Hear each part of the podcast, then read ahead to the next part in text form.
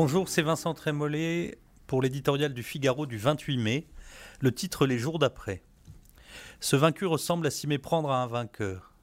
Emmanuel Macron a perdu une première place symbolique, mais il a gagné beaucoup plus. Un adversaire idéal d'abord, le Rassemblement national, inquiétant à souhait mais dépourvu d'alliés, le scrutin majoritaire le rend pour le moment inoffensif. Un horizon politique dégagé ensuite, où l'on distingue de plus en plus difficilement les citadelles en ruine de la gauche et de la droite.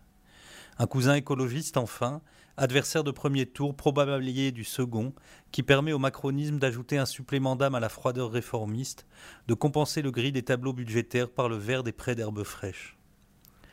Édouard Philippe, qui disait-on risquait gros, peut se féliciter d'avoir amené à lui un grand nombre d'électeurs de François Fillon, plus d'un sur cinq. La droite du Louvre rit quand celle du Trocadéro pleure. L'année terrible, ouverte par l'affaire Benalla et couverte du jaune fluorescent des gilets en colère, se termine aussi bien qu'elle avait mal commencé. Chapeau l'artiste. La victoire en perdant, donc, lui ouvre la barrière. Le quinquennat, cependant, doit reprendre autrement son cours. Il serait téméraire de lancer la cavalcade comme au premier jour, malvenu de prolonger l'interminable faux plat du grand débat. Si l'analyse électorale nous confirme qu'il existe désormais une force centrale structurée avec laquelle nul, sauf le RN, ne peut rivaliser, elle nous rappelle que cette force reste en deçà des 25%. Caractérisée par une sociologie, celle des catégories aisées, une géographie, l'Ouest et les métropoles, elle contraste avec les catégories populaires qui elles aussi sont en train d'imposer une vaste recomposition politique selon les mots de Christophe Guilluy.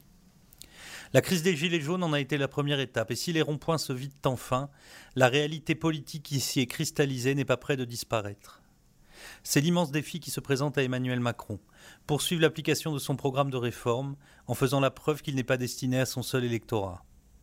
Il lui faudra autant d'énergie que de tact pour guérir le corps social sans réveiller ses vieilles douleurs.